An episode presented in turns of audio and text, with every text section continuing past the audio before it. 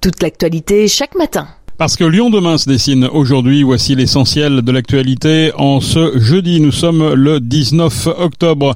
Des caméras déployées progressivement pour l'ensemble des unités de la police municipale de Lyon. On en parle dans cette édition. 300 euros d'amende avec sursis pour trois activistes d'extinction en rébellion.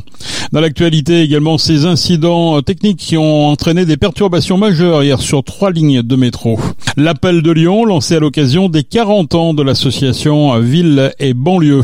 Et puis acheter un vélo électrique est sans nul doute la solution pour se séparer de sa voiture. Oui mais voilà, un VAE 9 coûte en moyenne 2500 euros et les modèles les plus sophistiqués peuvent atteindre 4 à 5000 euros, de quoi en décourager plus Et pourtant, un vélo électrique haut de gamme à prix abordable, ça existe, à condition de se tourner vers le marché de la seconde main. Une entreprise lyonnaise Rutil.bike a été créée il y a deux ans pour offrir une seconde vie au vélo électrique. Dans cette édition, rencontre avec Thibaut Thomé, cofondateur de Rutil Bike. Lyon demain, le quart d'heure lyonnais, toute l'actualité chaque matin Gérald de Bouchon. Bonjour à toutes, bonjour à tous. 100 caméras seront donc déployées progressivement à l'ensemble des unités de la police municipale de Lyon. La ville de Lyon a débloqué 286 000 euros pour ce matériel qui comprend caméras, supports, licences, enregistreurs et installations. Des caméras qui seront activées lors de situations tendues par le policier ou à la demande de l'usager.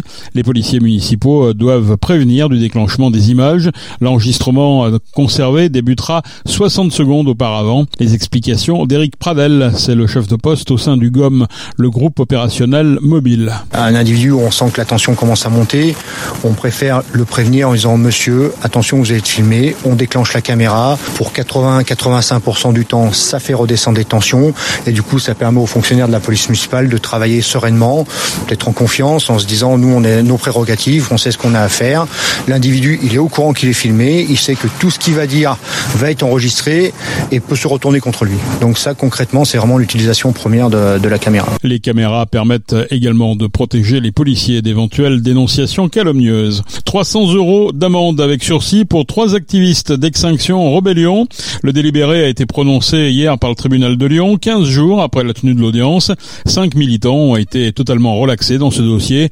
Le 17 décembre 2021, un groupe d'une trentaine d'activistes avait peint des slogans anti-total sur les pompes à essence d'une station-service à Gerland. Ils avaient également mis hors d'usage les terminaux de paiement. Une soixantaine de personnes ont manifesté hier soir place des terreaux en soutien à la Palestine et aux Palestiniens de la bande de Gaza alors que les frappes israéliennes sur celle-ci perdurent depuis une dizaine de jours. La manifestation n'avait pas été déclarée en préfecture, elle s'est déroulée pour autant dans le calme. Lyon demain, un site internet, du son, de l'image, un média complet pour les Lyonnais qui font avancer la ville. Plusieurs incidents techniques ont entraîné hier des perturbations majeures sur trois lignes de métro. Peu après 8 heures du matin, un objet est tombé sur les voies au niveau de la station Brotto. La ligne B a donc été coupée entre Pardieu et Charpennes, impactant de ce fait la ligne A. Cinq rames de la ligne A et une rame de la ligne B ont été immobilisées. Plusieurs centaines d'usagers ont dû être évacués. Une reconnaissance du tunnel a eu lieu pour sécuriser les voies afin que le trafic reprenne aux alentours de 11h30. Mais c'était sans compter sur une autre panne sur la ligne C. Vers 10h45, une rame de la ligne à crémaillère est tombée en panne et a été immobilisée à quai pendant environ 1h30 avant une reprise du trafic vers midi. L'appel de Lyon lancé hier à l'occasion des 40 ans de l'association Ville et banlieue, le comité interministériel des villes qui doit permettre d'apporter des solutions aux problèmes récurrents des quartiers prioritaires a été reporté à plusieurs reprises. Des élus de ces territoires sont aujourd'hui en colère. Une lettre ouverte sera remise en main propre lundi au président de la République. C'est ce qu'a annoncé hier le président de Ville et banlieue, le maire communiste d'Alonne, Gilles Leproust. Les élus appellent entre autres l'Élysée à réimplanter des services publics locaux et nationaux au cœur des quartiers populaires, à réinventer la relation entre police et population. Trois mois après une vague historique d'émeutes consécutive à la mort du jeune Naël, la ministre chargée des collectivités, Dominique Faure, était hier la seule représentante du gouvernement présente à cet anniversaire. Selon elle, les réponses ne viendront pas d'un côté ou de l'autre, elles doivent se faire dans la concertation et dans le faire ensemble. Fin de citation. Parmi les élus locaux qui ont lancé cet appel de Lyon, le vice-président de la métropole Renaud Père, la maire de Vaux-en-Velin Hélène Geoffroy, le maire de Givors Mohamed Boudjelaba ou encore les maires écologistes de Lyon et Grenoble, Grégory Doucet et Éric Piolle. Le dialogue social est désormais rompu. Les syndicats ont décidé de quitter la réunion organisée hier sur le thème de la sécurité et des conditions de travail des agents du groupement hospitalier centre, qui comprend l'hôpital Édouard l'hôpital des Charpennes et le centre dentaire.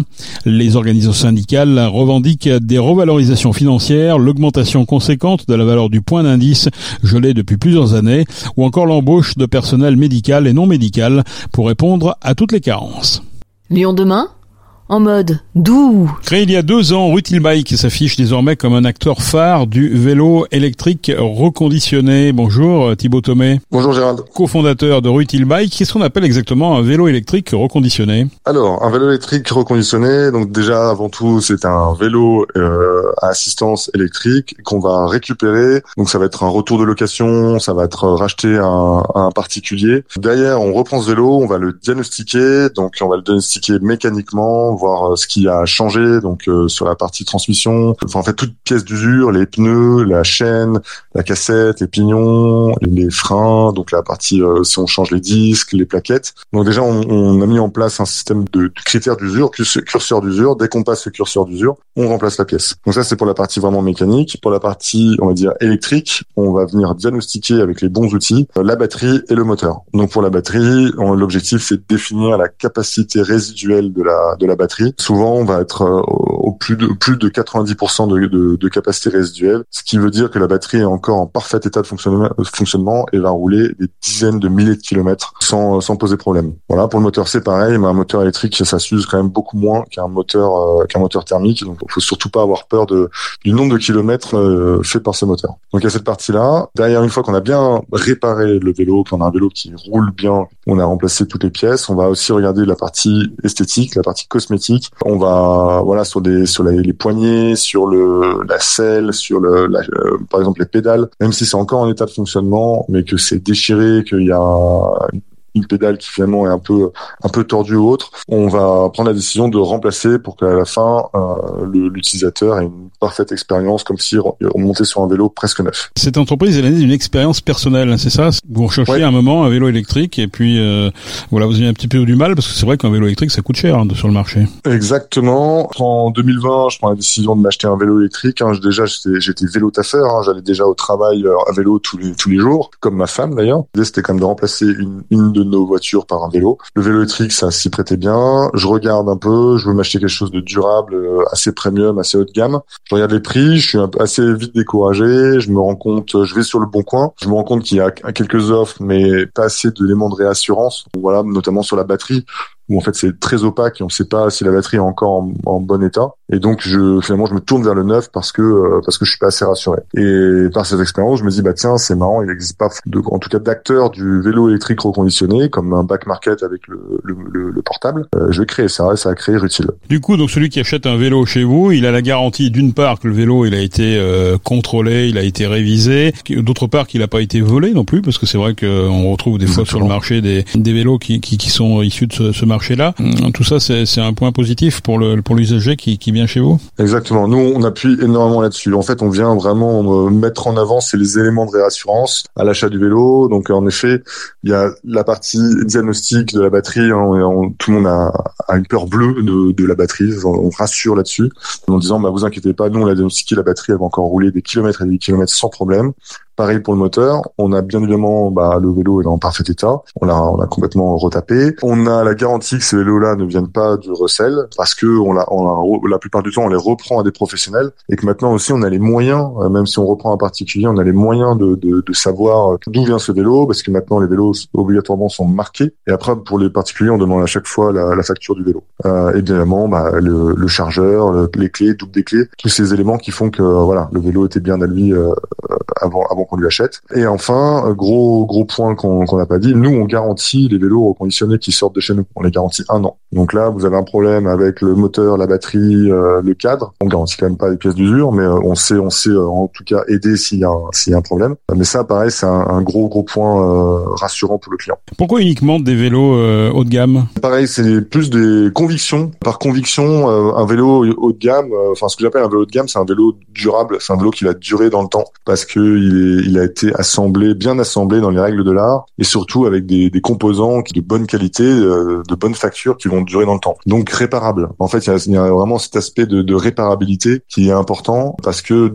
en fait, il y a beaucoup de vélos qui ont été mis sur le marché et qui finalement euh, ne correspondent pas à ces critères, qui sont durs à réparer. Les batteries respectent à peine les normes de sécurité. Donc moi, je veux surtout pas avoir de, de éviter euh, des problèmes et surtout pour, pour nos, nos clients qu'il euh, y a un départ d'incendie à cause d'une batterie euh, qui vient d'un qui vient d'un vélo euh, bas de gamme. Alors vous revendez comment ces vélos qui sont reconditionnés Une fois qu'ils sont reconditionnés, testés, garantis, on les retrouve où sur le marché? C'est simple, on a deux moyens de, de de canaux de distribution. Donc le, un des plus gros, c'est via notre site internet, donc un site e-commerce rutile.bike, où il suffit de s'y rendre et on, retrouve tous nos vélos. Pour les gens qui ne sont pas à Lyon, euh, il est possible de, de, nous appeler, de nous de, de, nous parler via le chat, d'organiser une visioconférence euh, pour qu'on puisse euh, bah, montrer le vélo, de filmer le vélo. Voilà. Et pour les, les, gens qui sont dans les alentours de Lyon, on est au Grand Plateau, donc euh, le tiers lieu de la, de la mobilité à, à, Lyon, enfin à Villeurbanne exactement. Et là, on a un showroom. Vous pouvez venir nous rendre visite sur rendez-vous et pour venir surtout tester le tester un vélo. Donc ça, on va chercher en fait beaucoup de clients qui ont peur d'acheter un, un, vélo sur internet, qui préfèrent l'essayer avant. Et donc euh, donc la plupart des gens qui viennent essayer repartent euh, dans 95% des cas avec un vélo.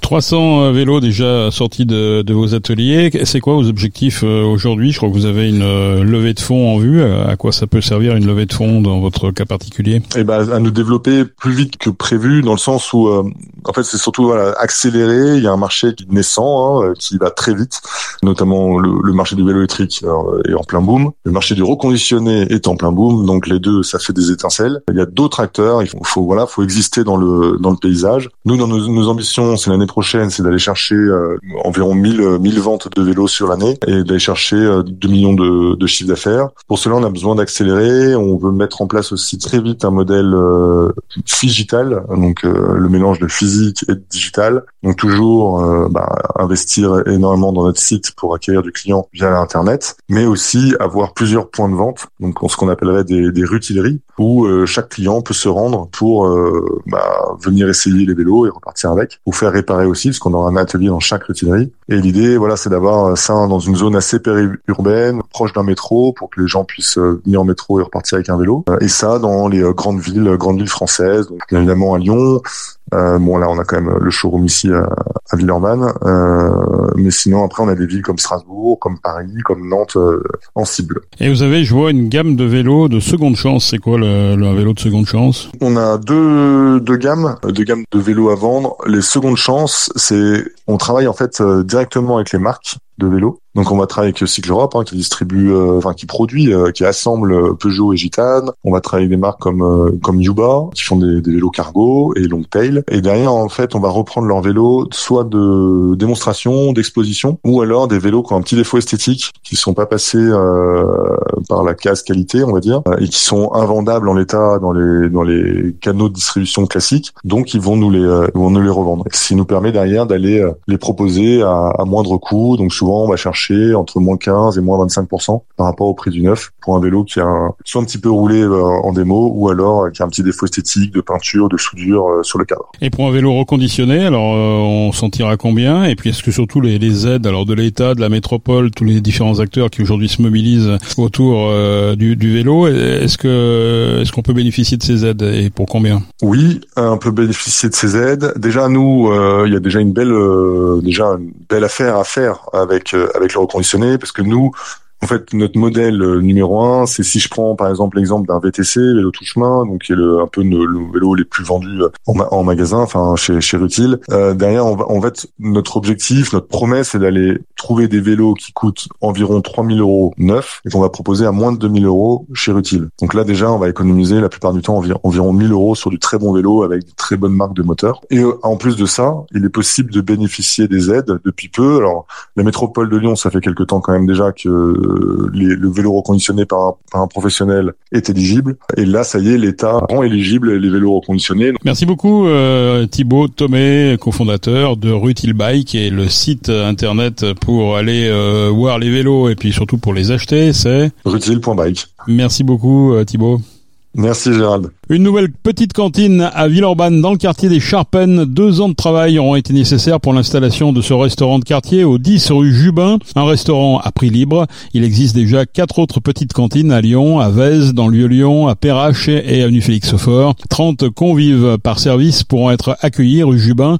La petite cantine de Villeurbanne comprend aussi deux bureaux dont un pour du coworking. Le club de hand de Villeurbanne doit renoncer à organiser le match face à Massy vendredi, une semaine après son premier forfait contre Valence. Le VHA est en grande difficulté financière, plusieurs joueurs n'ont pas été payés. Le club est à la recherche d'un repreneur ou d'un investisseur. En cas de troisième forfait, Villeurbanne pourrait être sorti du championnat selon le règlement de la Ligue. Enfin, le musée d'art contemporain vient de lancer une souscription publique pour acquérir une fresque de 140 mètres de long sur 2 mètres 20 de haut.